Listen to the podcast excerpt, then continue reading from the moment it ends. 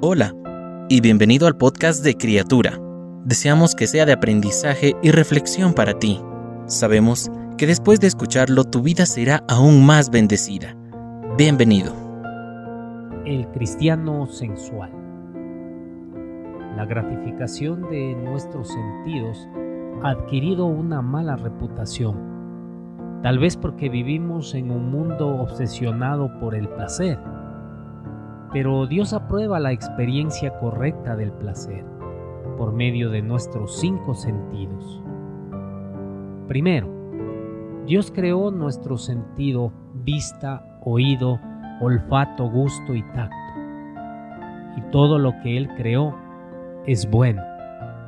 Segundo, Dios hizo la sensualidad una parte de la adoración considera el primer marco de adoración formal, el tabernáculo.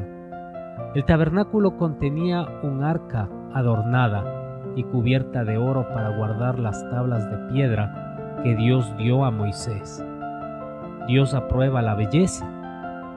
Tenía un altar de incienso en donde los sacerdotes quemaban una mezcla de especias fragantes hechas por un perfumista.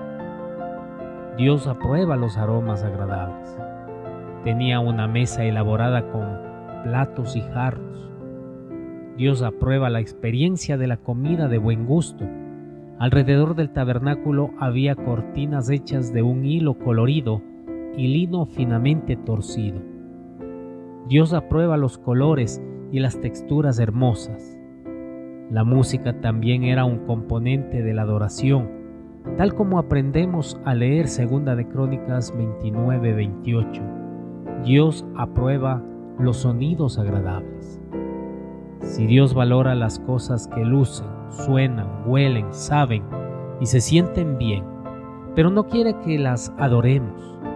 Dios desea que nuestro goce y gratitud nos lleven a adorarle a Él, el Creador y el Dador de todos los dones buenos tiene sentido usar nuestros sentidos para glorificar a Dios.